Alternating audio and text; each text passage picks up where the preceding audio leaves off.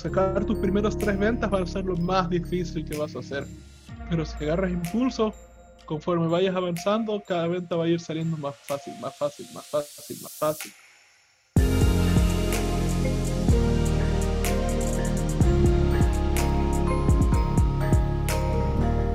¿Qué tal? Estamos aquí con Rodrigo Flamenco. Rodrigo es un buen amigo, creo que nos conocimos en el 2013, 12, algo por el estilo, ya, ya lleva tiempo. Eh, y bueno, este, Rodrigo es de, El Salvador, este es un país así como muchos países de América Latina, tienen varios problemas, pero El Salvador ha atravesado pues, por unos pesados este, en los últimos tiempos. Eh, Rodrigo tiene una historia muy interesante porque si bien recuerdo en tu trabajo de IT, eh, de haber acabado la universidad o algo así, si bien recuerdo lo, lo, que me contabas, ganabas como 400 dólares al mes, algo por el estilo, ¿no? No, eran 600, pero con todos los descuentos me quedaban como 550. Algo okay, por ahí. Y eso era lo que... Eso es considerado todavía, es considerado un salario bastante decente aquí. Sí, exacto, eso es lo que más me acuerdo, que era como, no, ya todo el mundo te decía como que ya le hiciste, ya, ya llegaste a, a la cima de, de, la vida, ¿no? Algo por el estilo. Y pues bueno, eh, creo que a veces es raro porque eh, yo a veces he visto gente que vive en, pueblos, por ejemplo, en, aquí en, adentro de, de, mismo México, donde la gente pues este, gana, pues no sé, 30 pesos al día, que es alrededor de 15 dólares, algo, algo así, pero como en su pueblo pues es todo lo que conocen y las cosas son más baratas, eh, pues con eso pueden vivir y así, ¿no? Y como no conocen nada más, muchas veces eso se les hace suficiente. A veces hay algo muy raro que cuando conoces más, se te, o sea, no sé, ves, ves películas, ves gente en Nueva York, este, ves cosas así, dices, ah, como que eso también me llama. Y, y, pues creo que a ti algo así te dio, ¿no? De que dijiste, ay, o sea, hay un mundo allá afuera donde hay gente que conocemos que gana 100 mil dólares al año, un millón de dólares al año y pues de ahí para arriba. Este, y, pues sí, ¿no? Entonces, no sé si por ahí fue lo que te picó a, querer como emprender o, o, que fue, o fueron otras motivaciones. No, fue un poco distinto. Este, en mi caso, no, no voy a negar que no me llamaba eso, ¿verdad? Porque todavía me llama. Pero sí, definitivamente fue un caso bastante distinto al usual porque, de vuelta, eh, El Salvador ahorita está en una, es una situación bien extraña. Eh, hace muchísimos años atrás, un presidente que resultó, como casi todos, corrupto, este, y, y lo tiraron preso eh, un poco después. Él dolarizó el país, entonces perdimos nuestra moneda nacional, el colón, y empezamos a utilizar el dólar estadounidense, lo cual para mí trae ventajas, pero a nivel de la economía local, eso hizo estragos porque el dólar valía 8.75 de colón en ese entonces. Cuando hicieron la conversión, lo que valía 5 colones, ahora valía un dólar, ¿verdad? Lo que valía 10 colones, ahora valía 2 dólares. Y, pero los salarios no subieron. Entonces, un salario que era considerado bastante bien, 5 mil colones al mes, y eso era considerado bastante grande, pasó a ser 600 dólares este, al mes, ¿verdad? Y las cosas iban subiendo, entonces vimos, no tenemos quizás el tema de la inflación, pero sí tenemos el tema de, de la alza de precios. Entonces, para darte una idea, antes con 200 colones podías ir al mercado y llevar la carretilla llena y ahora con 20 dólares no haces nada, lo cual es increíble. Y los precios ahorita están aquí tan caros que cuando yo estaba en Europa y fui a Estocolmo, la primera vez que fui a Estocolmo, yo iba preocupado pensando, joder, este, esa es una de las ciudades más caras del mundo, eh, me voy a acabar todo el mes. todo lo que tengo este, este dinero para que me dure este mes, siento que se me va a ir en esta semana y cuando llego a Estocolmo y me doy cuenta de los precios, eran exactamente los mismos precios que tenemos en El Salvador. Y fue chocante más que dentro de Suecia, está en un pueblo llamado Karlsborg, donde podía alquilar, donde alquilé más bien una casa, una cabaña que estaba hecha como para 12 personas, 8 personas, no recuerdo pero era bastante grande. Este, y la estaba alquilando por 500 dólares al mes y estaba totalmente amueblada, o sea, todo, todo, hasta los cubiertos. Y aquí en mi país, con 500 dólares al mes, apenas alcanzas un apartamento increíblemente pequeño y cero muebles, ¿verdad? O sea, tú tienes que ver cómo los pones. Entonces empecé a ver estas, este, esa, esa situación ya la vi después, pero en el momento cuando empecé a emprender, este, yo tenía varios problemas con mi familia, yo quería huir de mi casa, eh, quería ya lograr esto, me maté, me maté como no tienes idea tratando de escalar la, la pirámide, ¿verdad? Y en cuestión de cinco años logré llegar al trabajo que, que era más deseado como Haití, ¿verdad? En, en, la empresa más reconocida, más grande del país para gente de Haití. Estaba ganando como 700 dólares al mes, aunque me pagaban ellos todas las reparaciones del carro y, gasolina, así que eso era bastante bueno. Pero estando en ese trabajo empecé a ver los, las mejores empresas de mi país y empecé a ver que el, estilo de vida que llevaban personas de mi país que llegaban a ganar mil dólares o dos mil dólares. Y para darte un ejemplo, una de las quizás cosas que más se me clavaron en la cabeza era un compañero que todos lo tenían como este, el top de, de los técnicos. Eh, estaba increíblemente certificado, lo habían enviado a varias partes del mundo a certificarse porque habían varias certificaciones que aquí no, no existen y, y afuera sí. Entonces, y esta persona ganaba como 3 mil dólares al mes, lo cual aquí en este país es wow, o sea, demasiado. Pero veía su vida y el tipo prácticamente llegaba a las 6 de la mañana al trabajo, empezar a trabajar y regresaba a su casa tipo lo más temprano, 11 de la noche, pero de ahí probablemente una de la madrugada, ¿verdad? Y parte de la razón por la que él se había metido tanto al trabajo es porque este, prácticamente por estar tan... Primero empezó estando clavado en el trabajo, eso hizo que la esposa se sintiera sola y le empezara a dar baje. Y luego esta persona se dio cuenta y aparentemente no quería lidiar con eso, no quería enfrentar eso, así que empezó a meterse más en el trabajo, así le daba tiempo a la esposa de que le diera baje, de que le pusiera los cuernos y que el tipo se fuera para que cuando él llegara a la casa ya no los encontrara. Y esa fue su manera de no de, de, lidiar o no, o más bien dicho, no lidiar con el asunto, ¿verdad? Y tratar de ignorar que eso estaba pasando. Y creo que hasta la fecha todavía sigue así. Estoy hablando que me di cuenta hace años atrás, ¿verdad? Y empecé a ver varios estilos de vida similares. O sea, tanto mujeres como hombres, o sea, ganando dos mil dólares al mes en el país, que a nivel profesional se miraba bien, pero cuando ve, ve, tratabas de ver un poco en sus vidas, era una desgracia, una desgracia total, ¿verdad? Este, tuve un jefe después que al tipo le, le obligó la empresa a tomarse unas vacaciones porque ya llevaba tres años de no tomar vacaciones y, y cuando vi más adelante, porque a través de sus acciones y sus comentarios y todo, entonces el tipo se había metido tanto al trabajo porque no quería estar con su familia. Este, y, y me quedé como que, ¿qué tipo de vida es esta? Se está ganando estas cantidades de dinero, no las estás disfrutando, o sea, no tienes libertad de, de, de hacer nada más que trabajar. Y, encima las vidas personales de todas esas personas están por el subsuelo. Y eso no me agradaba a mí, entonces conforme pasó el tiempo y, y, de vuelta por ser la empresa número uno del país de, de, IT, nos enviaban a las mejores empresas del país a darles mantenimiento y eventualmente me, El Salvador es un país pequeño, así que no, no toma mucho tiempo para que te acabes todas las mejores empresas del país, ¿verdad? Y, y, y vi todo lo que había que ofrecer en gobierno, privado, y, y era una mierda. no hay otra manera de decirlo, era una mierda lo cual me deprimió bastante porque que no sabía nada más, no sabía que existía nada más y al final me salí de ese trabajo, pasé a, a, de IT a uno de los periódicos más grandes del país, que era un trabajo muchísimo más calmado, me dejaba muchísimo más tiempo libre.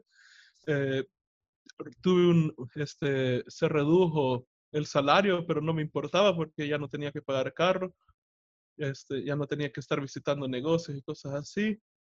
Y durante los siguientes meses pasé bien deprimido, o sea, realmente bien deprimido. Estaba ya pensando incluso eh, el matarme porque veía la vida de toda la gente que me rodeaba y, y estaban felices con este tipo de vida. O sea, estaban, tal vez no felices, pero estaban acomodados, ¿verdad? Y lo cual me dejaba preguntándome, pero joder, ¿y qué, qué está mal conmigo? Porque, o sea, yo veo que todos están, no tienen problemas seguir este tipo de vida.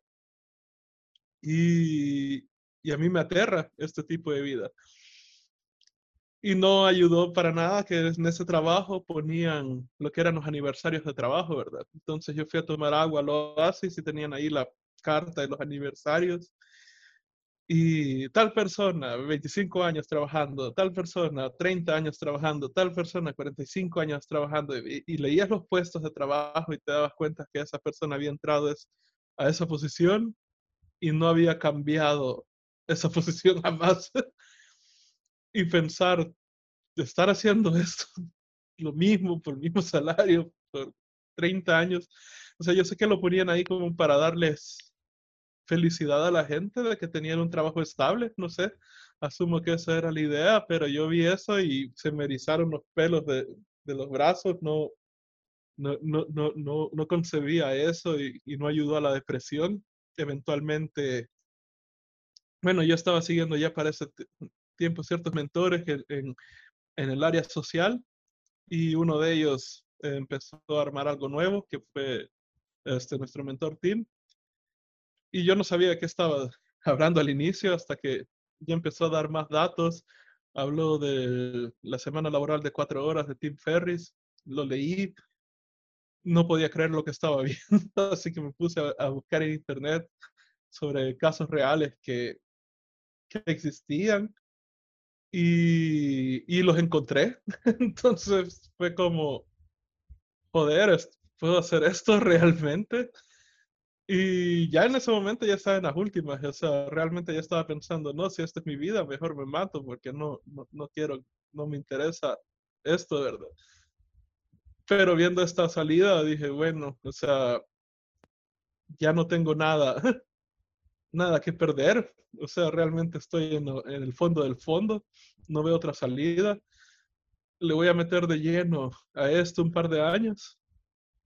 Y si no veo que funciona y si por alguna razón, porque para más joder en ese entonces no tenía acceso a, PayPal en mi país, todavía no lo tiene.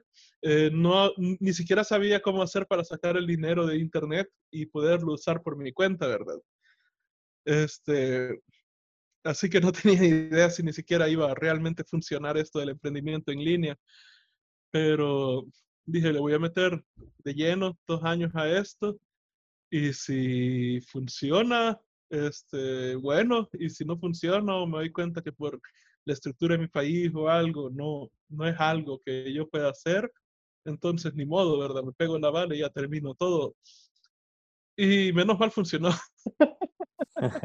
y, y, y, como se me está, este, realmente tuvo buenos resultados, incluso cuando empecé mi primer negocio, todavía no, no podía sacar dinero del país, pero yo dije, no importa, voy a recibirlo en PayPal y, y ahí voy a ver cómo lo saco después.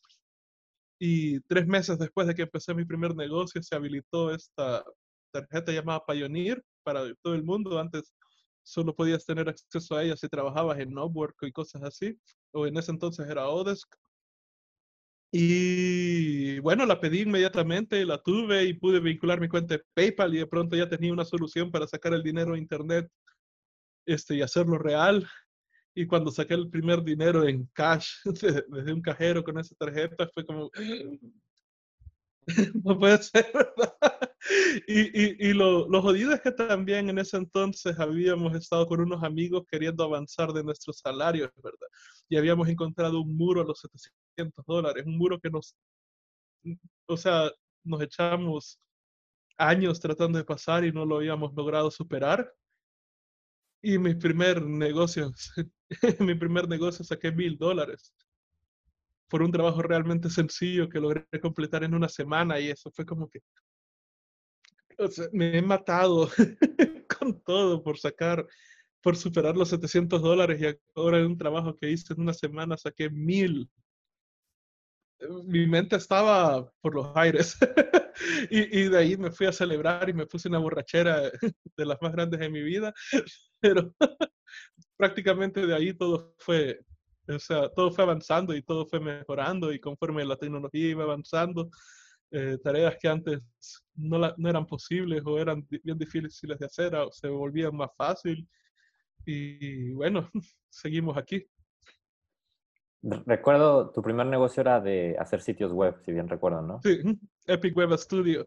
Que por cierto, este, creo que en Pensilvania había una competencia llamada Epic Web Studios, con ese al final. Y como ya no estaba yo el negocio, porque me pasé animación, se los terminé vendiendo a ellos. Ellos me, me, me buscaron y querían comprar mi dominio, así que se los di. Eh, sin, no, no, les cobré mucho, realmente les cobré como 25 dólares, pero fue interesante charlar con, con, con, otras personas que tenían eh, un negocio bastante similar al mío. Oye, una, cosa que recuerdo mucho es que tú, tú en Epic Web Studio habías trabajado con muchas de las empresas más grandes eh, que existen, así que ahora sí que como a nivel mundial, pero en la versión en Salvador, ¿no? Si bien recuerdo, creo que les hiciste la página web, no me acuerdo si a Domino's Pizza o a Pizza Hut, este, o creo que a los dos en una de esas, ¿no? Es que eh, eventualmente Epic Web Studio fue un negocio que yo empecé 100% por el, la idea de sacar dinero. Ajá. Yo no tenía nada de pasión por diseño web. Eh, sin embargo, tenía una gran curiosidad por aprender de negocios, entonces ese fue mi laboratorio, por así decirlo. Entonces, a través de Epic Web Studios, esa cosa tuvo varios cambios durante los pocos años que existió. Creo que existió como tres años. Y, pero ahí probé de todo. Entonces, empecé, hubo una época que empecé a entrar también al marketing de social media cuando estaba empezando. Y a través de marketing y haciéndoles campañas y páginas y landing pages, que en ese entonces todavía era un concepto que no, no se usaba tanto, ¿verdad? Este, logré sacar varios clientes acá, pero por ejemplo, luego cuando sal, en ese entonces creo que acababa de salir el iPhone y estaba empezando a, a hacer el boom de las aplicaciones, empecé a entrar en desarrollo de aplicaciones también y prácticamente ahí tenía un paquete completo, ¿verdad? Tenía diseño web, tenía social media, tenía desarrollo de aplicaciones y a través de varias ofertas fuimos sacando esos clientes. Sin embargo, yo empecé a sacar, como yo estaba buscando clientes de afuera, ¿verdad? Y estaba tratando de hacer esa transición. En ese entonces mi inglés estaba muchísimo más pateado. tenía años de no practicarlo, mi acento era horrendo. Entonces, que la mejor manera que sentí yo de ganar confianza a través de, de, que un cliente de Estados Unidos comprara de un salvadoreño que no estaba viendo, este era obtener estas marcas. Entonces empezamos a sacar varias ofertas, casi que regaladas, ¿verdad? Y por ejemplo, un ejemplo de ello fue Citibank, que les hicimos una app, pero no, prácticamente la economía del país es que los clientes te pueden pagar lo que quieran porque saben que detrás de ti hay una cola enorme de personas que estarían dispuestos a tomar ese trabajo, ¿verdad? Y Citibank nos pagó una basura por la app que quería desarrollada y tuve suerte de que no salieran problemas extras ahí porque quedé justo, o sea, no de profit no tuve absolutamente nada, o sea, de ganancias no tuve nada, prácticamente todo se pueden pagar al, al, al desarrollador que hizo eso pero una vez estaba hecha ya podía poner el logo de Citibank en mi, en mi negocio, ¿verdad? Y, y varias cosas fueron así, o sea, de, por ejemplo, Miller, eh, Smirnoff, teníamos varias marcas de licor porque obviamente la cultura de licor aquí es bastante fuerte, entonces a través de, de, las campañas de social media les hacíamos, les hacíamos a ellos las, los artes y ya podía ponerlos como clientes, pero una vez los ponía como clientes, ya era más fácil, conforme iba obteniendo estos clientes grandes, por así grandes, entre comillas, por así decirlo, ya podía usar eso yo como, como mi fuerte para vender afuera. Entonces, a Y través vender caro, supongo también, ¿no? Sí, o sea, bueno, en ese entonces a mi, a, a- a- a- a mi forma de ver era caro lo que yo estaba dando, ahora puedo ver que lo estaba regalando, ¿verdad? Pero definitivamente estaba ganando muchísimo más que mi salario. Y el primer año y medio fue duro porque estaba trabajando de 7 de la noche que llegaba a la casa a 3 de la mañana este, en mi negocio de Epic Web Studio.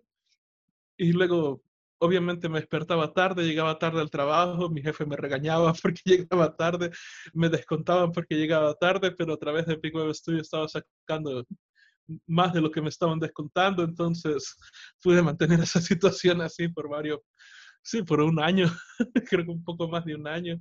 Y mi jefe no estaba muy alegre de mi tardanza, pero una vez llegué a las 11 de la mañana en un trabajo que se supone que la hora de entrada eran las 8 de la mañana, ¿verdad? Así que no estaba muy feliz con mi, este, con mi desempeño laboral, por así decirlo, pero a la vez estaba sacando más dinero del otro.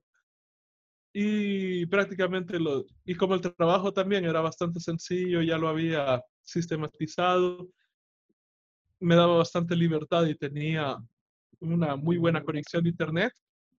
Estaba aprovechando a descargar varios cursos, aprender más, o sea, me puse lleno. E, ese trabajo me sirvió bastante para aprender todo lo que necesitaba y a la vez ir experimentando en mi negocio.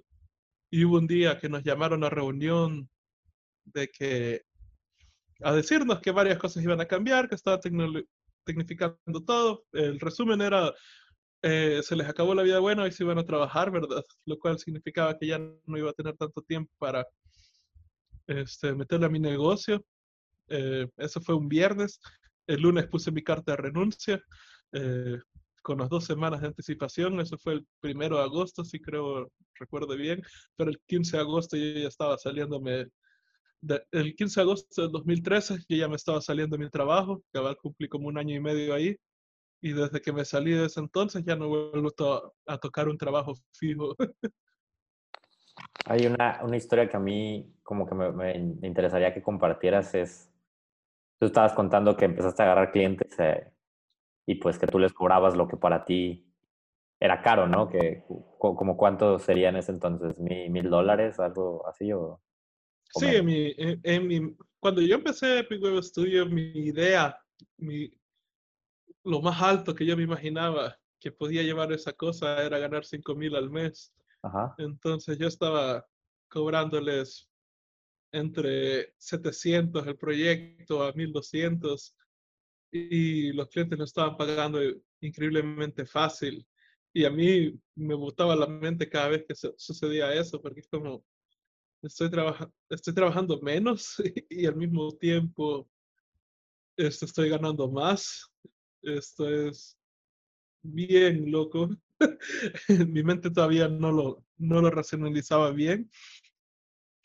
Pero sí me di cuenta eventualmente que lo que yo estaba dando era realmente regalado.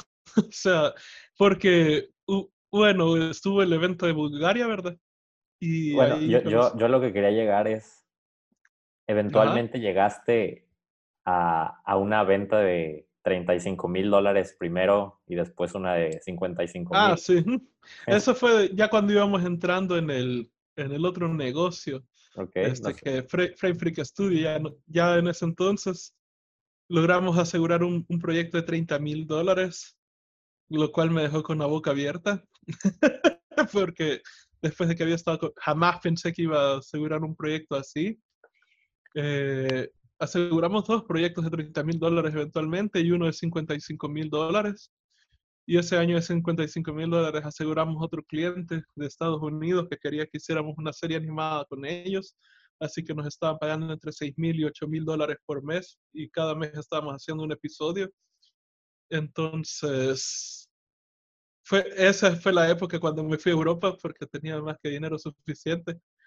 Entonces, la verdad es que a mí me, me jodió la cabeza en un buen sentido porque nunca pensé que iba a ganar esas cantidades. Como te digo, yo pensaba que lo más que iba a lograr, o sea, el tope eran los 5 mil al mes a través de un negocio y pensando que 5 mil al mes me iba a lograr con varios clientes, ¿verdad? Me iba a pensar que este, uno solo de esos este, iba a generarme una enorme ganancia. Bueno, ahorita mismo estamos trabajando un video de dos minutos que cuesta, que cobramos 15 mil dólares y anteriormente hicimos un video de 11.500 dólares y, y, el video se está haciendo mientras yo estoy teniendo la, esta conversación contigo. Entonces, son cosas que me he dado cuenta que me, o sea, realmente no, no sé cómo ponerlos, no sé cómo expresarlo, pero es bien, e, es un gran shock inicialmente cuando miras que estas cantidades enormes de precios, que, o sea, estos precios enormes que puedes cobrar, mayormente vienen de barreras mentales. Si las puedes, o sea, no, no voy a negar que sí hay logísticas que debes poner en, en tu posición y tú como copywriter sabes que hay cierto, o sea, para cada tipo de clientes hay que comunicarse de cierta manera distinta, ¿verdad? Pero, o sea, una vez eso está puesto, una vez tienes esas bases, el cobrar más, y, y estoy hablando de cobrar mucho más, viene muchísimo de barreras mentales más que de, de logística, por así decirlo. Ya, sí, o sea, una vez que encuentras el cliente que tiene el dinero, o sea, ¿qué, qué, qué será? ¿80% de la venta será mental y que tú te creas que, que lo vales a, a, y un 20% será simplemente como, pues, como que lo que dices, ¿no? O sea, yo creo que 80% de la venta es psicológica, ¿no? Sí, realmente creo que va por ahí. No voy a negar que ese 20% de lo logístico importa y te puede ayudar muchísimo a cerrar la venta más rápida, más fácil, todo lo que quieras, ¿verdad? Pero bastante va a venir de ese 80% mental. Y es, yo, sé que mucha gente que va a escuchar esto piensa que es, que es estupidez y, y yo pensé eso hace muchos años atrás también, ¿verdad? Pero bueno, está este emprendedor llamado Dan Locke que dice que la razón por la cual vender este, precios altos es, este, es difícil para muchos porque te hace enfrentar este, tus propias fallas. Entonces, si tú piensas que tú no eres suficiente, no vas a poder vender una, este, no vas a poder hacer una venta enorme.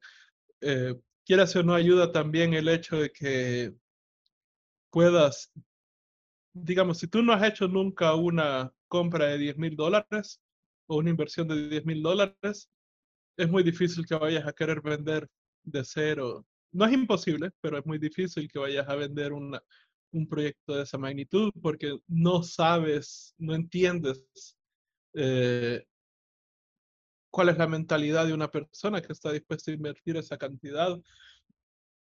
Y, y esto lo he visto incluso en mí mismo, yo lo he cometido, eh, que es cuando tratas de imponer tus propios valores sobre otra. Entonces, si vas a vender a clientes bastante grandes, por ejemplo, estas personas lo que están tratando es saber que algo les va a ayudar y les va a ahorrar tiempo.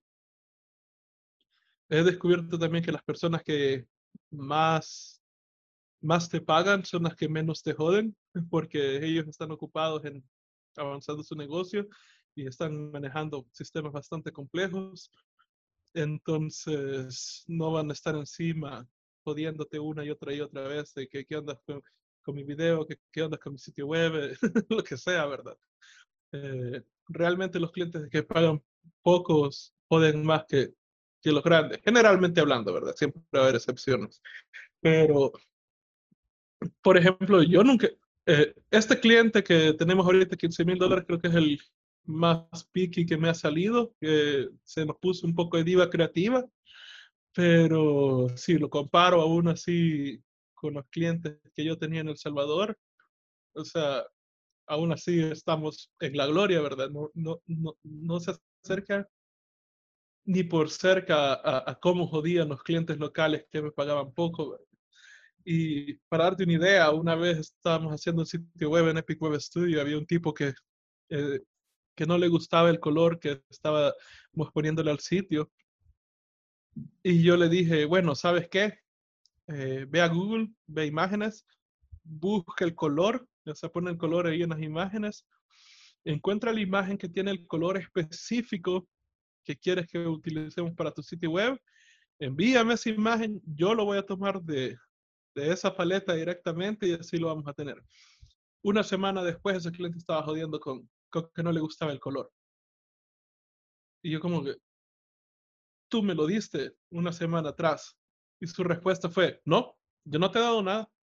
Eso jamás lo he tenido con, con los clientes de Estados Unidos, con clientes de primer mundo. Uh, honestamente, yo, ya varios me tachan de, no sé, de, de idiota porque ya no, no me gusta trabajar con clientes locales, no me gusta incluso trabajar con profesionales locales, pero es porque ya he tenido suficientes malas experiencias con tanto contratando localmente como, como trabajando con clientes locales y, o sea, para más joder el cliente local aquí en el país, no sé si en México, creo que en México también no tienen, no estoy seguro, pero está este asunto llamado el quedan, que prácticamente tú vienes a un cliente, le haces el trabajo al cliente y te da un papel que se llama el quedan, que decir que te va a pagar dentro de 90 días o 120 días.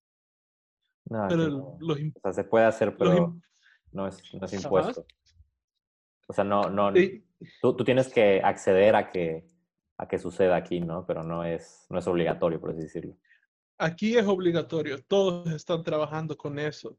Y es bien jodido porque si trabajas con el sistema de impuestos local, si tienes un negocio local, eh, los impuestos te los están cobrando. O sea, si tú hiciste una factura este mes y se la entregaste al cliente el cliente te dio el papelito del quedan que dice te voy a pagar dentro de 120 días, vos estás jodido, pero chingado, porque ya hiciste la factura y esa factura la vas a tener que meter en contabilidad.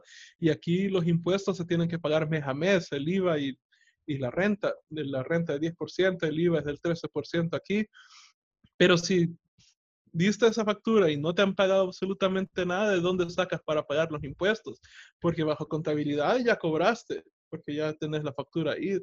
Entonces, casi todos los negocios están trabajando en negativo, por así decirlo, en base a deuda y cosas por, porque el modelo aquí es, empezás a trabajar ahorita para que te empiecen a pagar dentro de tres a cuatro meses. Y tenés que tener un flujo constante de clientes, porque los clientes de hace tres, cuatro meses atrás son los que te están pagando las, eh, los impuestos de este mes, ¿verdad? Y eh, es un sistema bien, bien jodido. En comparación, por ejemplo, nosotros logramos registrar nuestro negocio en Estados Unidos y ahí declaras tus impuestos una vez al año, entonces no te tienes que preocupar por eso. Y encima con los clientes de Estados Unidos es una práctica común pagar 50% al inicio y 50% al final. Entonces incluso con este cliente, con clientes de, así de 15 mil dólares, no tienen problemas pagando ellos 50% al inicio con tarjeta de crédito o PayPal y empiezas a trabajar y ya. O sea, es, una gran diferencia.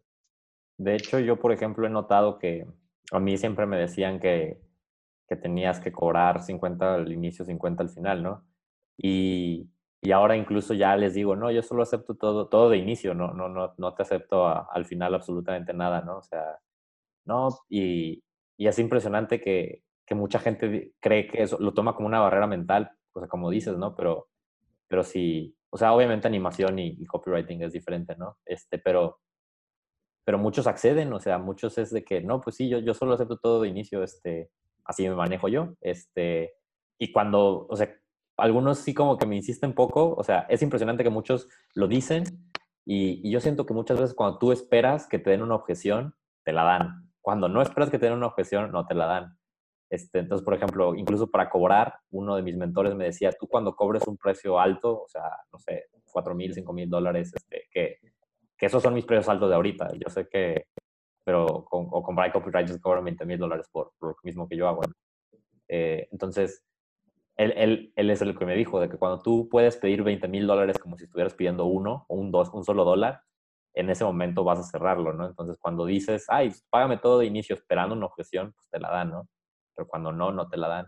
pero ya los pocos que me la dan, te la dan más suave y aparte yo, simplemente solo están esperando que les digas algo que tenga lógica, ¿no? Entonces yo, por ejemplo, les digo, sí, bueno, tú me vas a pagar por PayPal, Stripe, o sea, y estas dos, generalmente si, si tú pones este, que, que notice el trabajo o algo por el estilo, a, a, ti te regresan el dinero y a mí me meten problemas con mi cuenta. Y como yo cobro a otros clientes en esa cuenta, este, no me conviene absolutamente nada, ¿no? Entonces, este, pues sí, o sea, simplemente es para asegurarlo todo, ¿no? Y es de que tienes razón, aquí está, ¿no? Todo de inicio. Y es así como, se me hace una mentalidad muy interesante ver que como que solamente tienes que ir creyendo que, que estas cosas son posibles, hacer dinero en línea, este, venderle a clientes de Estados Unidos cuando estás en otro país. Este, pues por sí, porque va, eh, cuando empezamos, sí no voy a negar que había todavía cierta barrera, cierta, este, cierta duda todavía. Estábamos empezando a, pasar al, al, modelo de trabajar todo en línea, ¿verdad? Y sí, no voy a negar que sí he notado un cambio distinto de, de, de confianza, por así decirlo, cuando un cliente entra al sitio web y ve que la dirección de Delaware en vez de la dirección del Salvador, ¿verdad? Entonces, aunque ahora las objeciones con respecto a eso también creo que han, minimizado, pero hace unos años atrás, cuando ya logramos manejar, eh, registrar en Estados Unidos, o sea, el hecho que ellos vieran que el negocio está registrado en Estados Unidos era, sí sentí yo que fue un cambio este, que impactó en la manera en cómo hacíamos los negocios. Sentí que las, eh, hacían mucho menos preguntas, hacían mucho menos objeciones, ¿verdad? y no había cambiado yo nada en mi sistema. Entonces, noté ese cambio. Dicho eso, de vuelta, eh, trayéndolo ahora al presente, creo que ahora en el presente importa mucho menos que de lo que importaba antes, ¿verdad? Este, pero como tú dices, bastante, bueno, está en esto de los lenguajes corporales, que lo que se le llama la microcomunicación, ¿verdad? Que son cositas que, digamos, cuando alguien te asusta, se te dilatan los ojos y no es algo que puedas controlar realmente porque son cositas que pasan tan rápido y están, este, pasan inconscientemente, o sea, no es algo que realmente alguien pueda llegar a controlar. Pero como tú dices, si tú dices que quieres cobrar 100%, y tengo varios amigos que cobran 100% de entrada, ¿verdad? Entonces, honestamente, ahora que lo pienso, creo que aún sigo cobrando 50 y 50 más por fuerza de la costumbre que por otra cosa. Pero, este, casi todos están como, se me fue el, pensamiento por un rato. No, pero digamos, si lo que tú decías que si tú dices, ok, quiero cobrar todo al inicio y tienes dudas, se va a sentir en tu voz se va a sentir en la forma en cómo te comunicas.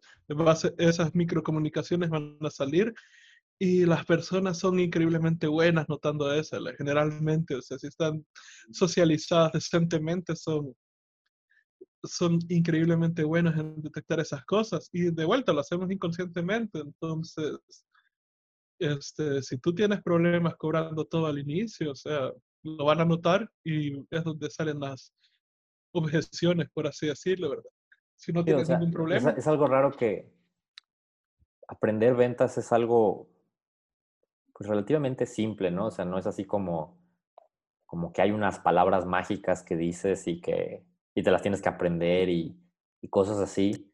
Y sin embargo, esta es la razón por la que se ocupa práctica, porque todas estas cosas, pues no te, no te va a salir tan fácil a la primera, ¿no? O sea, como que te tiene, o sea, suena, sencillo así como decir de que cuando pidas el precio, dilo con confianza. De que cuando pidas la, la venta, ¿no? De que págame y, y, dilo con confianza, ¿no? Y las primeras veces no, no lo, pues es difícil que esa confianza esté ahí porque no, no tienes la, la repetición en tu cabeza donde, donde se te vuelve común hacerlo, ¿no? Entonces, es chistoso así como, o sea, hay gente que luego se sorprende. A un amigo ingeniero una vez le decía de que sí, los vendedores son generalmente los que más ganan. De hecho, en las empresas, la gente que más asciende a CEO sueles venir de ventas. Y él me decía, no, tiene sentido, no sé qué, y, algo tan, tan fácil, ¿no? Ni, ni, estudios ocupas para, para llegar a, a trabajar a, ventas, ¿no? Pero eso es lo que lo hace difícil, o sea que, que, aunque a pesar de que sea sencillo, como que, ay, simplemente ve, habla a los prospectos y pide las cosas con confianza, pues no es, o sea, en papel suena sencillo, pero en, en repeticiones donde, o sea, te tienes que enfrentar esos demonios tuyos que muy poca gente pues hace, ¿no? Creo que Latinoamérica tiene un reto bien difícil ahorita, un reto mental, que es que crecimos y eh, bajo un ambiente donde todo estaba jodido. Casi todos los países de Latinoamérica vienen de dictaduras jodidas, de, de, de crisis chingadas, de, de, de, guerras civiles, de varios conflictos, eh, y que no son de hace mucho tiempo, ¿verdad? O sea, porque, por ejemplo, en mi país, El Salvador, tuvimos una guerra civil que duró desde 1980 y terminó en el 92. Y, y fue bien jodida, fue realmente bien jodida y todavía está la fecha y secuelas de eso, ¿verdad? Pero, y al mismo tiempo no teníamos acceso tanto a la tecnología, aún no tenemos acceso tanto a la tecnología, digamos, si alguien, una persona regular en El Salvador, abre su cuenta de PayPal y recibe dinero ahí, no tiene manera de sacar ese dinero de, de PayPal y, y, utilizarlo realmente para pagar facturas, para pagar su comida aquí, pasajes, cosas así, ¿verdad? Pero al mismo tiempo, este, veníamos de este ambiente y de pronto las cosas cambiaron gracias al Internet. Y ahora estamos en una realidad donde todas esas limitantes que solíamos tener ya no son reales.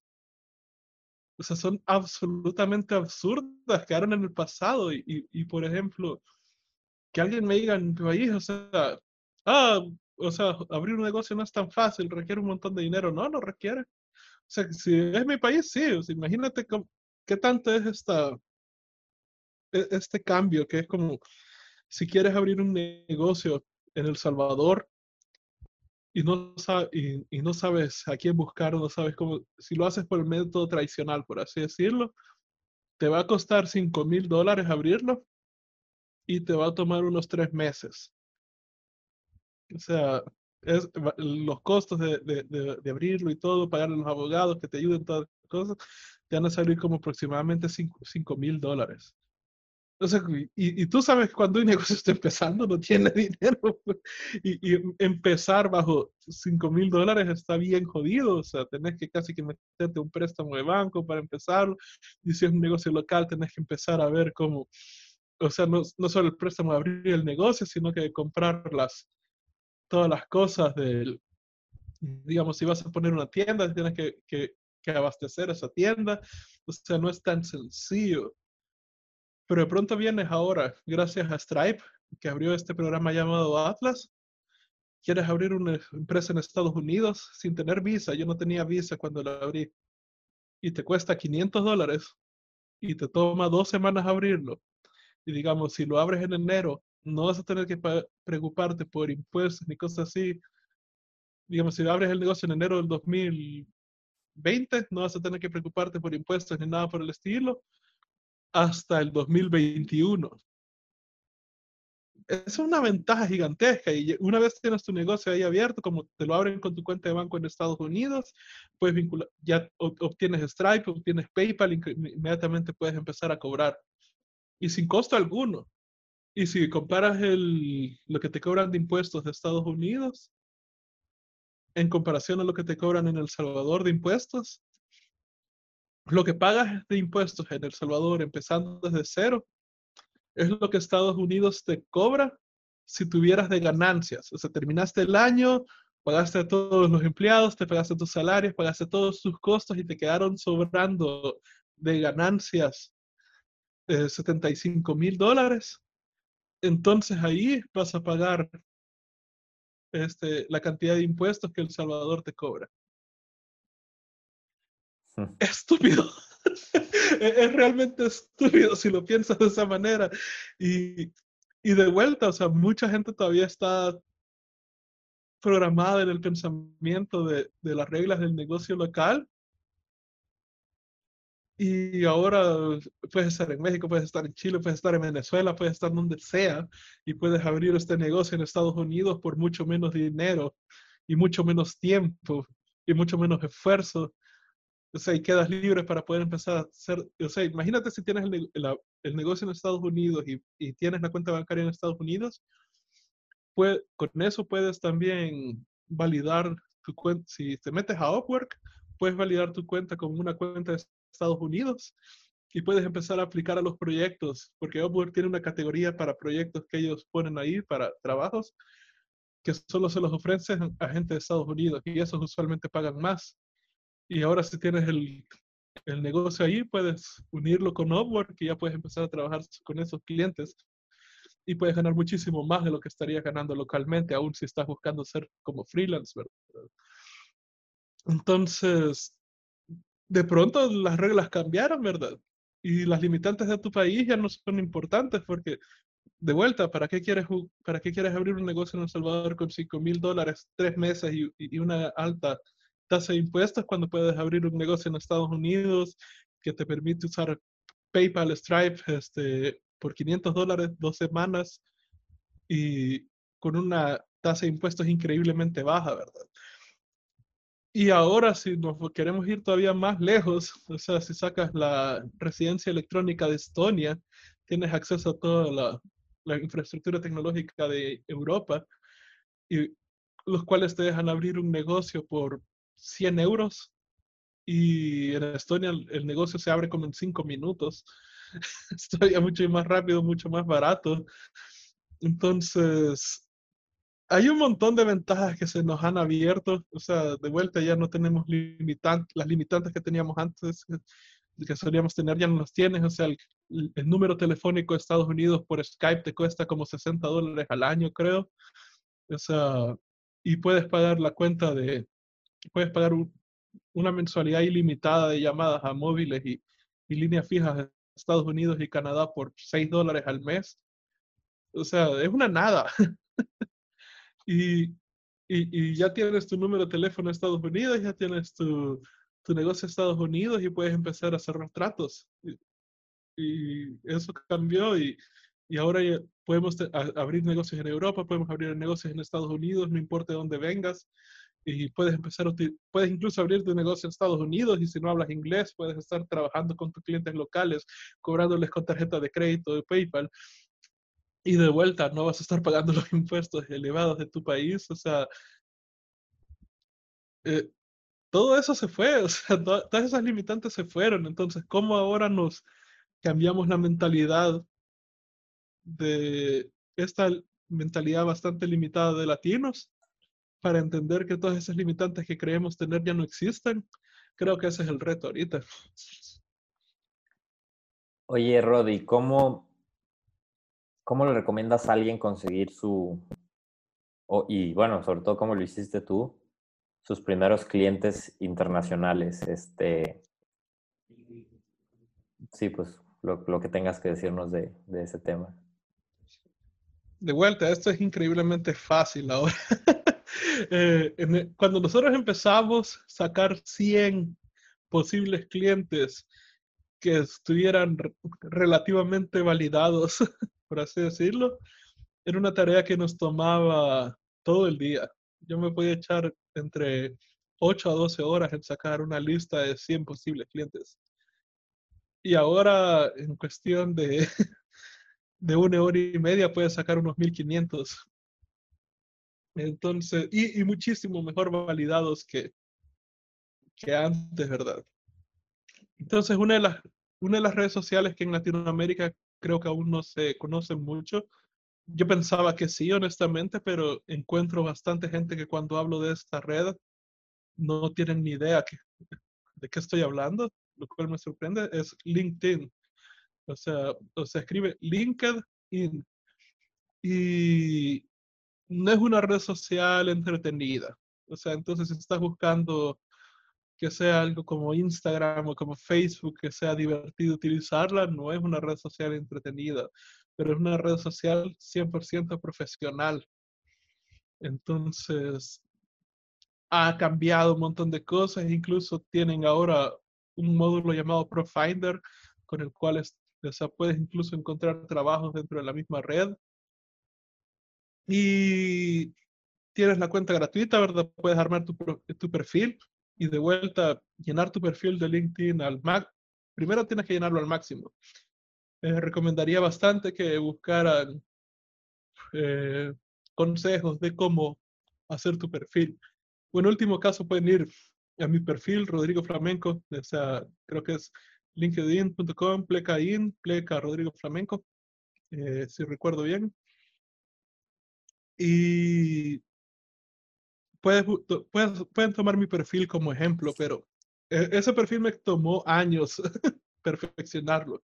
No es algo que puedas hacer, incluso es solo llenar tu perfil a, completarlo totalmente, es algo que no puede, rara vez vas a poder hacer en un día, te va a tomar un par de días el, llenar todas las cosas, todavía te da la opción de, de traducirlo y, de tener varios idiomas en, en este perfil, ¿verdad? Entonces, algo que puedes hacer. Sí, eh, tiene esa función, pero es, hostigante. Yo nunca lo he utilizado para estar de vuelta, llenar el perfil es, eh, es, bastante completo. Hay muchas cosas que llenar y, y, y, me hostigó la idea de traducir todo. pero este, puedes abrir tu perfil ahí puedes empezar a contactar gente. Pero ahora LinkedIn tiene la funcionalidad de premium y tiene cuatro. Una que es para redes, digamos, si tú como profesional tratando de conectar con otros profesionales, idealmente para buscar trabajo. El otro que se llama Sales Navigator, que es el que yo utilizo, que es para buscar, para ventas precisamente. Eh, tiene otras funciones más corporativas. Ah, creo que una es para contratar personas. Si tú estás buscando contratar personas, eso te permite. Y la otra es más enterprise. No, honestamente nunca lo he usado, pero el punto es que el premium de LinkedIn Sales Navigator es algo caro, cuesta como 80 dólares al mes, pero te dan un mes gratis. Y si puedes utilizar ese mes gratis bien, puedes sacar tus primeras ventas suficientes como para sacar este, otros, eh, ¿cómo se llama esta cosa? Tu segundo, tu segundo mes y cosas así. Ahora, el Sales Navigator lo que te da es un, un motor de búsquedas bastante completo.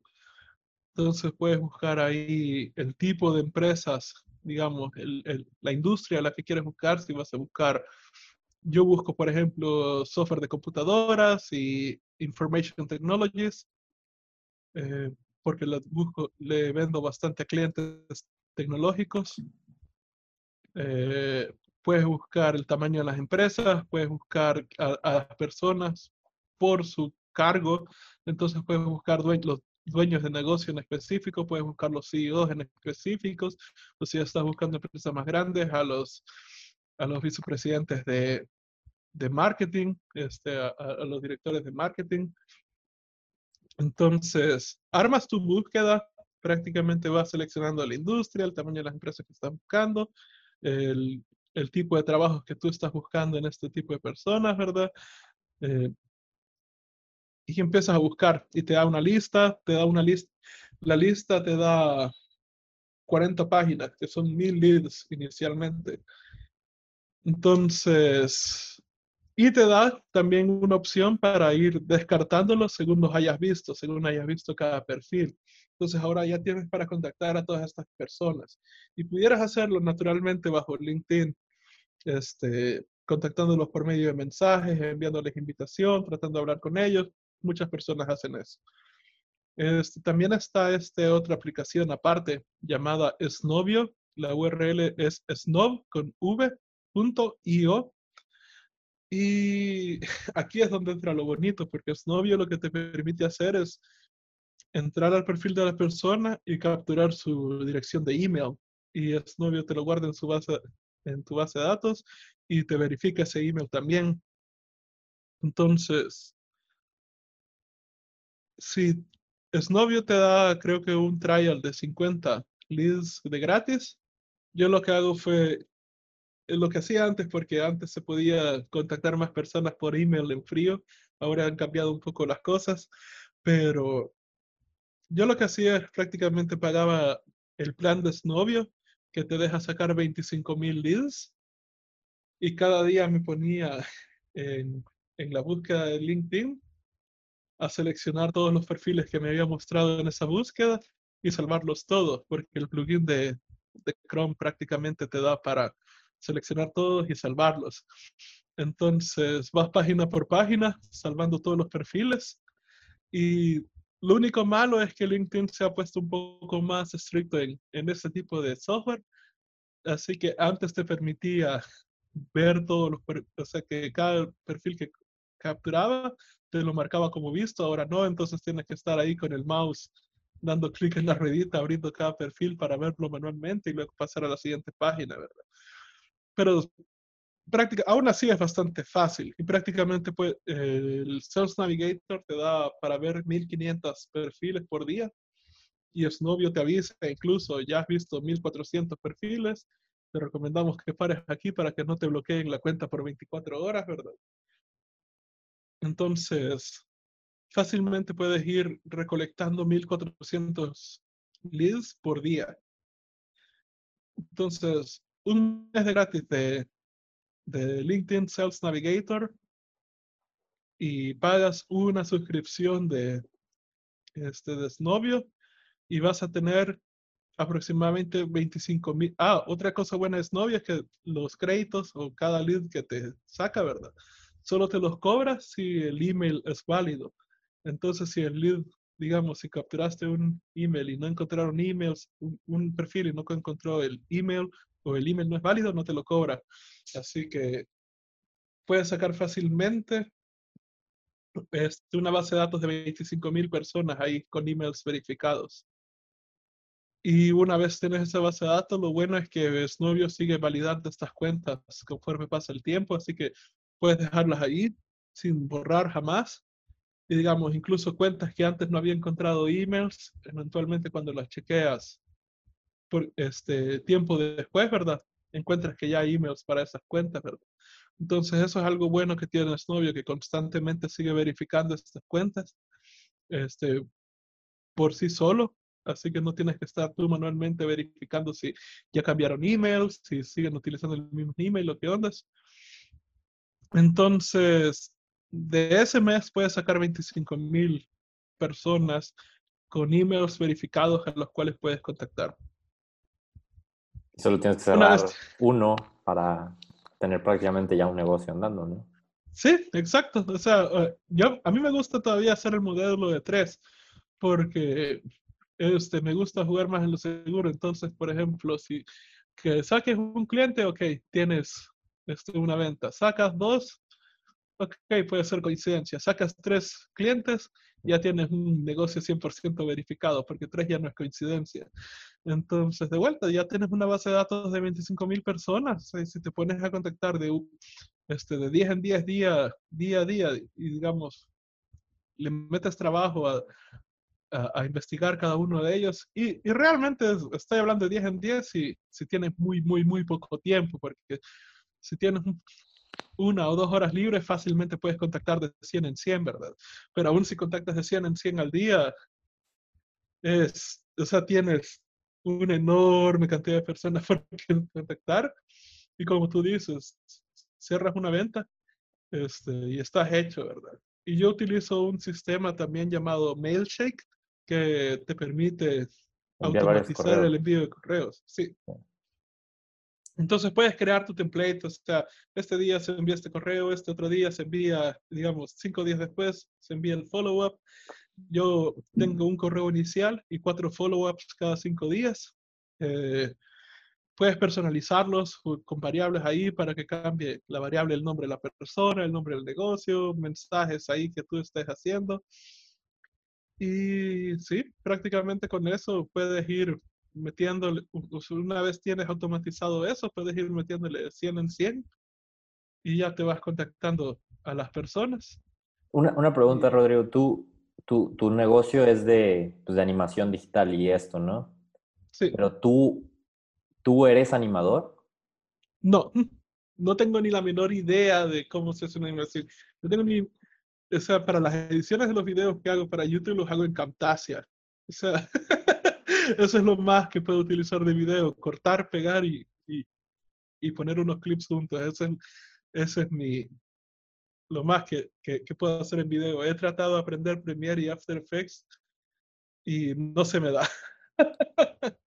La razón por la que preguntaba es porque, por ejemplo, tal vez alguien agarra ahorita y dice, no, pues sí, pero yo ni siquiera tengo nada que vender, ¿no? Y se me ocurre que fácilmente, pues una, ¿no? Si, si tienes un amigo que, por ejemplo, es programador o, es este, o hace mercadotecnia digital o, o, etcétera, o sea, cualquier tipo de cosa que le pueda vender a, a una empresa, puedes este, usarlo a él y muchas veces vas a encontrar que hay gente que, que, que, por ejemplo, tiene un talento que podría venderles a las empresas, este, incluso amigos empleados, ¿no? Que tal vez podrían ser excelentes consultores, pero no tienen, no tienen la capacidad de conseguir clientes. Y tú te puedes volver el socio excesivamente importante que consigue los clientes.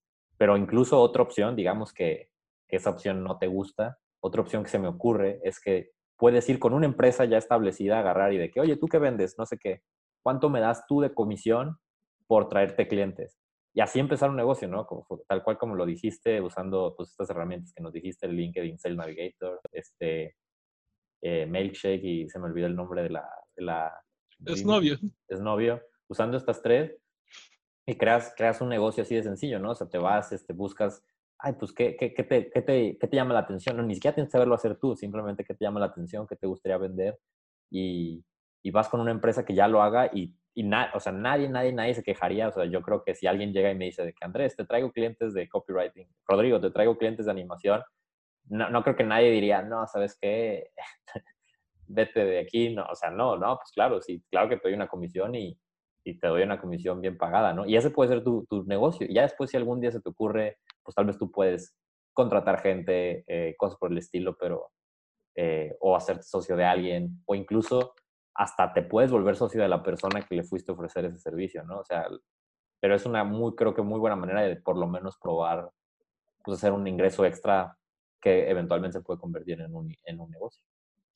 Sí, incluso este, un amigo de nosotros, Matt Skelcher, eh, él eso hacía, prácticamente iba a negocios, por ejemplo, él empezó vendiendo animaciones de, bueno, sigue vendiendo animaciones eh, igual de muchísimo más sencillas de las que nosotros hacemos, ¿verdad? Tiene una oferta bien, bien, bien barata. Y lo que él hacía fue acercarse inicialmente, acercarse a negocios de sitio web y decirles, hey, este, vende animaciones, o sea, vende mis animaciones a tus clientes y vos cobras lo que querrás, ¿verdad?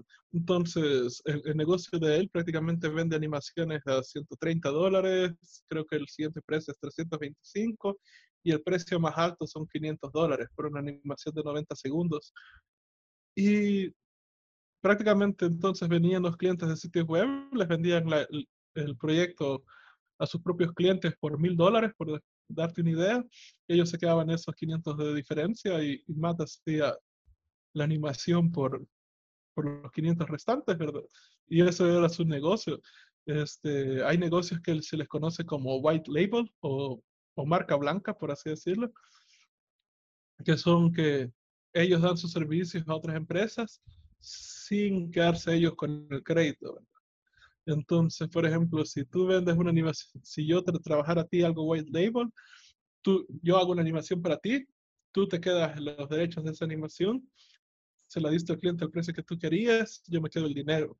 Y yo nunca puedo decir que, que yo hice esa animación tuya, ¿verdad? Pero hay varias personas haciendo exactamente eso. Este, como tú dices, hemos conocido varios que han hecho lo que tú has dicho, ¿verdad? De ir a otras empresas y venderles a través de ellos. Bueno, en los infográficos, en, los infoproductos, perdón, está bastante el, el modelo de affiliate marketing, que es que ellos tienen un link afiliado para vender, venden sus páginas o incluso en vender productos. Está esta línea de dropshipping donde prácticamente una persona crea una página web vendiendo productos, pero los productos no los están vendiendo a ellos, sino que otro proveedor. Entonces ellos le están ayudando al proveedor a vender más. Entonces hay varias personas haciendo esto. Y también es importante este, este punto que tú has dicho, que varios van a decir, ah, pero es que yo no tengo habilidades y que yo no, yo no sé qué hacer, yo no sé hacer animaciones, yo no sé hacer diseño web.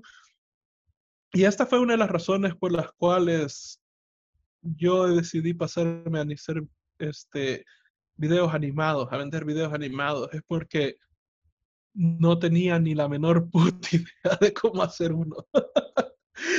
y, voy y, y, estos son, eh, eh, de vuelta, volviendo al reto, el, cambio de mentalidad, el, el, el, exponerse a estas mentalidades son creo que es el reto más grande. Yo cuando armé Epic Web Studio lo armé porque yo venía de sistemas y entendía algo de programación y podía hacer cosas yo. Lo malo, y eso me daba la confianza a mí de, de tratar de vender eso, ¿verdad? Porque sabía que cualquier cosa que pasaba, yo lo podía hacer y podía vender incluso este, si vendía los precios que vendía, me podía ahorrar más dinero porque yo, yo podía hacer las cosas, ¿verdad? Y eso es un error, un error enorme. Porque lo que pasa es que si tú estás haciendo las cosas, si tú sabes hacer las cosas, al cerrar una venta, muy probablemente tú te vas a dedicar a hacer el proyecto. Y uno es bien fácil caer en esta mentalidad de que no, es que nadie lo sabe hacer mejor que yo, yo sí lo sé hacer bien. Es una gran mentira, es una gran trampa de ego eso, ¿verdad? Eh, pero segundo, es una razón logística por la cual eso está horrendamente mal, el pensar que te vas a meter en un negocio el cual tú, el cual tú puedes hacer las cosas, es porque en el momento que empiezas el proyecto, tú empiezas a trabajar el proyecto y solo tienes 24 horas en el día, bueno, realmente solo tienes 16 horas en el día porque tienes que dormir. Y, y yo no soy de esas personas que, que dicen, no, desvélate y cosas así. No, no, es, es una mala idea. Desvelarse es una mala idea y si no me creen, lean el libro llamado Why We Sleep o Por qué dormimos y van a ver un montón de problemas de salud que eso va a generar, así que yo no, yo no defiendo el desvelarse ya. Pero, así que tienes 16 horas en el día tienes que comer, tienes que hacer varias cosas, probablemente te queden unas, este, ¿qué? Si, si utilizas todo tu día para tu negocio, te quedan 12 horas, 14 horas a lo mucho para meterlo a tu negocio, ¿verdad? Y lo vas a estar metiendo en hacer este proyecto, lo cual significa que vas a soltar las ventas. Y las ventas, por desgracia, es un proceso que no puede ser parado porque es un proceso compuesto. Entonces, digamos, tú empiezas a vender, a, contactar gente para vender hoy. Este mes, digamos, si sigues contactando personas día a día, día a día, día a día, este mes vas a sacar unas cuantas ventas, ¿ok? Pero van a haber varias personas de este mes que te van a decir, ahorita no, búscame dentro de tantos meses, búscame dentro de tres meses, búscame dentro de cuatro meses, búscame dentro de seis meses segundo mes, vas a seguir contactando personas día a día, día a día, día a día. Y en ese mes van a salir otras personas que te digan, buscame entre tres meses, buscame entre cuatro meses, buscame entre seis meses. Tercer mes, empiezas a contactar a las personas, este, igual, nuevos clientes hay que contratar, pero ya tienes encima las personas que te dijeron atrás, hey, buscame entre tres meses. Las empiezas a contactar de nuevo. Este, llegas al cuarto mes, lo mismo, empiezas a jalar las personas que te dijeron atrás, contactarme este mes. Y prácticamente eso se va acumulando. Y eventualmente el proceso de venta se vuelve realmente sencillo porque tienes personas constantemente saliendo. Pero la única manera con la cual tienes personas constantemente saliendo es si sigues contactando personas día a día. Y volver a agarrar ese impulso es increíblemente difícil. Ventas, o sea, hablando de las cabales, sacar tus primeras tres ventas va a ser lo más difícil que vas a hacer. Pero si agarras impulso, conforme vayas avanzando, cada venta va a ir saliendo más fácil, más fácil, más fácil, más fácil. Sí, es como si empujaras un barril arriba de una montaña. Lo, lo más difícil es llegar hacia arriba de la montaña, pero ya de ahí es nada más asegurarte que siga de bajada, ¿no? O sea, ese, ese inicito es el más difícil. Sí, exacto. Entonces, o, igual, imagínate cuando estás empezando a empujar un carro, que el carro se ha quedado, lo empiezas a empujar, los primeros empujones son los más difíciles. Ya una vez el carro agarra man, em, empieza a avanzar, es, e, es increíblemente fácil seguirlo empujando. Es exactamente igual. me gusta más esa analogía porque en, la, en las ventas, o sea, o sea, sí, sí, o sea, sígalo empujando, porque si lo dejas de empujarse, vas a tener que volver a empezar desde cero. Exacto. Y, es bien difícil. Yo he cometido ese error varias veces en, en mi vida. O sea, entonces, ¿qué es lo que pasa? Y esto lo he visto muchas, muchas veces en varias partes del mundo ya. ¿Qué es lo que pasa cuando la persona sabe hacer lo que está vendiendo? Suelta las ventas. Cuando tiene un proyecto, suelta las ventas para empezar a hacer el proyecto. Y eso es un gran error. Y por eso es que muchas personas que saben hacer lo que hacen sienten una dificultad enorme de emprendimiento, porque, o sea, prácticamente empecé a todo este patrón, que las personas que más estaban vendiendo, las personas que más estaban sacando dinero, eran las personas que tenían cero conocimiento de cómo hacer lo que ellos vendían. Y cuando empecé a investigar más sobre eso, fue eso, precisamente ellos no sabían hacer lo que ellos vendían, por lo cual los obligaba a enfocarse 100% en ventas. Todo su trabajo es ventas. Todo su trabajo es conseguir nuevos clientes, es probar nuevos ads, es mejorar la página, la landing page donde ellos van a vender las cosas, ir probando cositas. Eso es todo su trabajo de, de tiempo completo, cómo conseguir nuevos clientes. Y cuando entendí eso, fue bien fácil abandonar mi negocio de Epic Web Studio y pasarme a animación, porque vi también la, el potencial de, del equipo que estamos teniendo, ya al obtener, o sea, porque obtuvimos estos proyectos enormes de 30 mil, 55 mil dólares, y fue bien fácil darme cuenta, joder, esto nunca lo había hecho en Epic Web Studio, ¿verdad? Y la razón por la cual pude hacer esto en esa, en esa área es porque los creativos rara vez tienen habilidades de negocios. Y yo tenía ya las habilidades de negocios desarrolladas. Era muchísimo más fácil competir.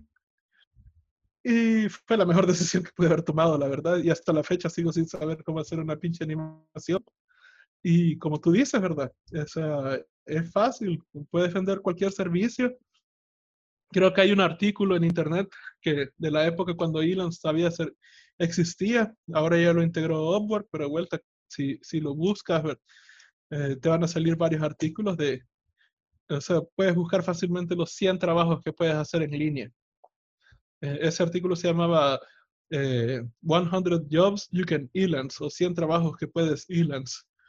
Y ahí está una lista de 100 cosas que puedes hacer que no requieren de tu presencia y, y puedes hacerlas todas en línea. Y cada uno de esos trabajos son trabajos que puedes vender y puedes contratar a otra persona a través de Upwork, a través de Fiverr, a través de cualquiera de estas plataformas. People para Hour si estás en España. Este, cualquiera de estas plataformas y, y puedes venderlos. Tú puedes ser la persona que venda. O como tú dices, busca un negocio, dile, hey, yo te puedo conseguir las ventas, o dame comisión o y, prácticamente empezar así, o sea, la, la, la habilidad ahí es vender y no parar las ventas. Ya. Pues bueno, Rodrigo, este ha sido aquí un placer. Quería, quería hacerte una última pregunta con la que me gustaría cerrar. Pues ya, ya conocemos muchas de las cosas que has aprendido y, y que has así como en, en, tu camino de negocios. Este último año, ¿cuál ha sido tu mayor lección? bueno, para que tengas un contexto, eh, yo utilicé la ayuda de este amigo que, que, mencioné hace tiempo, Robert, para automatizar cierta área de mi negocio, ¿verdad? Ajá. Porque yo tengo tres ofertas. Tengo una oferta para clientes pequeños, tengo otra oferta para clientes medianos y tengo las ofertas para clientes realmente grandes. La razón por la que armé esto fue porque leí el libro del el CEO de Intel, eh, Solo el paranoico sobrevive, o Only the Paranoid Survive. Y ellos prácticamente vieron que, eh, o sea, quieras o no, mientras tú existas en tecnología, ¿verdad? Y mientras tú existas en, en, en el negocio, vas a tener momentos de crisis económica, ¿verdad? Sabemos que cada crisis económica viene cada 7, 8 años, ahorita tenemos una retrasada, pero van a venir. Y en mi caso, creatividad. Si tú vas a buscar la pirámide de necesidades de Maslow, creatividad está en, el ápice. Y en una crisis económica, todas las otras necesidades se van a la, se van a la mierda, por así decirlo. Y te quedas solamente con la...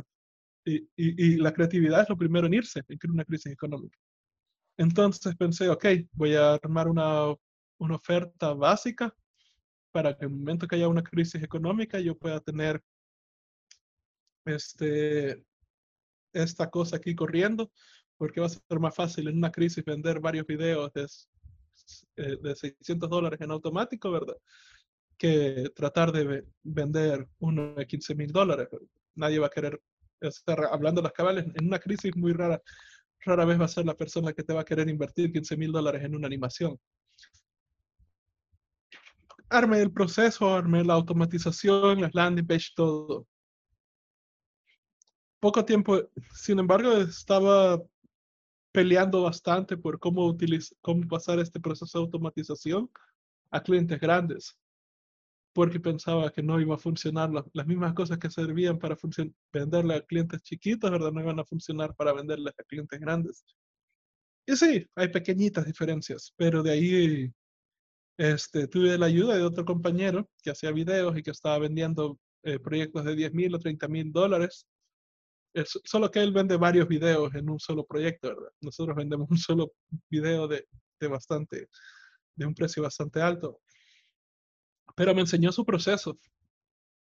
Y el proceso era abismalmente similar al mío, con pequeñitas diferencias. Una de las diferencias es que con un, con un cliente, digamos, en mi proceso automatizado para ventas pequeñas, mm, casi que ni tengo que lidiar con el cliente, ¿verdad? Ni siquiera hay una llamada. Este, a lo mucho va a haber una llamada de 15 minutos.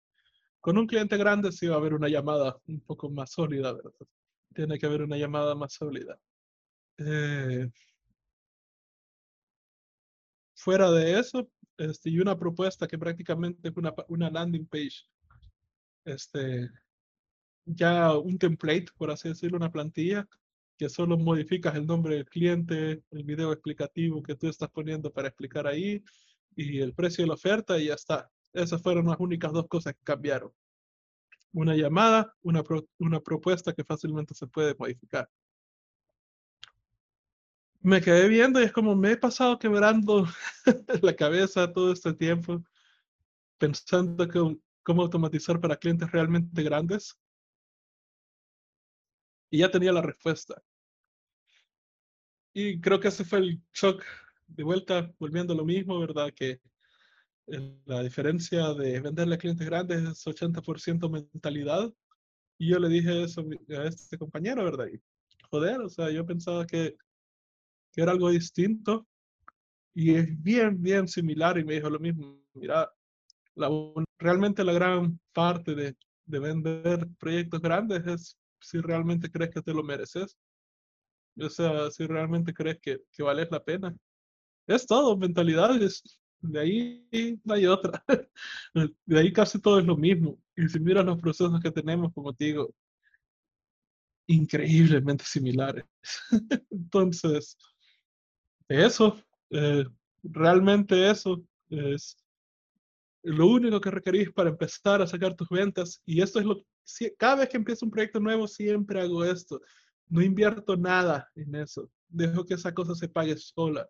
Frame Freak Studio, pasamos un año entero de que no teníamos página web, no teníamos ni siquiera nombre, no teníamos nada. Y pasamos un año y en ese año cerramos eh, uno de los proyectos de 30 mil dólares, otro de los de 55 mil dólares. Contactamos con ocho personas increíblemente importantes dentro de la industria de la, animación. Uno incluso que era un ganador de Oscar, eh, Tom Moore, de Irlanda.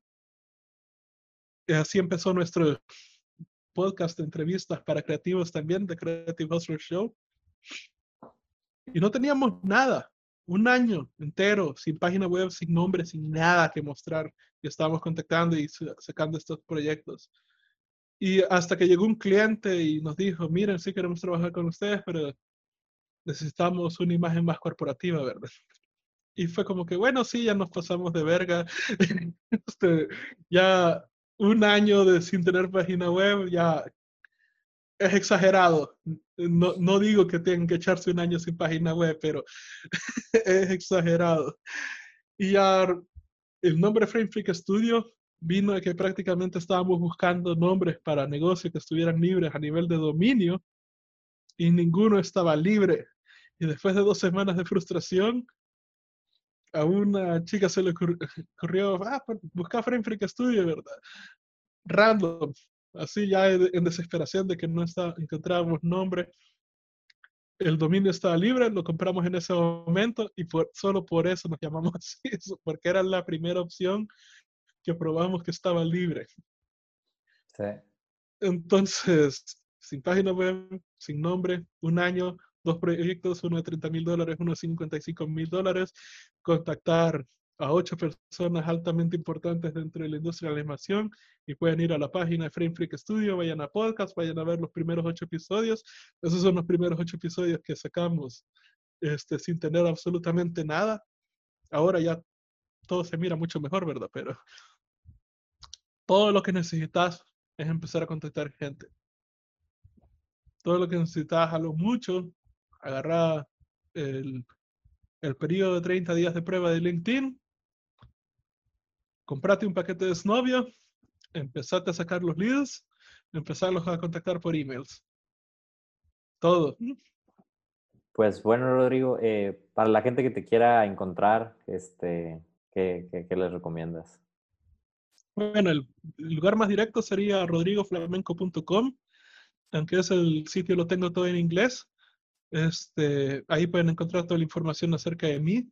Eh, el otro proyecto que estoy empezando eh, tratando de poner todas las lecciones de emprendimiento que, que, he obtenido en inglés, que durante los años, este, aun cuando he dado charlas y cosas así, me he dado cuenta de que varias personas me dicen, sí, pero es que esos conocimientos no están en español, y tienen razón, no están en español, yo los he buscado y, y ya van varios años, más de seis años creo, y, y, y sigo sin verlos en español. Entonces he decidido crear este proyecto llamado emprende.xyz. Lo buscas así en, en redes sociales o en, o, en Google y vas a encontrar en la página web donde estoy entrevistando a varias personas y voy a estar, ahorita no he podido poner mis podcasts individuales, pero voy a ir, cuando tenga un poco más de tiempo, voy a ir poniendo ahí los podcasts individuales, dando las lecciones que he ido aprendiendo de, de emprendimiento en español. Y mi meta con eso es, cabal, eso, solo, solamente eso, poner las lecciones que, que emprendimiento que más me han ayudado, que están en inglés y no están en español, y traducirlas y ponerlas en ese proyecto. Entonces, eso, rodrigoflamenco.com o emprende.xyz. Excelente, pues este, pues ahí los estaremos viendo y pues este, ha sido un placer aquí tenerte, Rodrigo. Gracias, Andrés.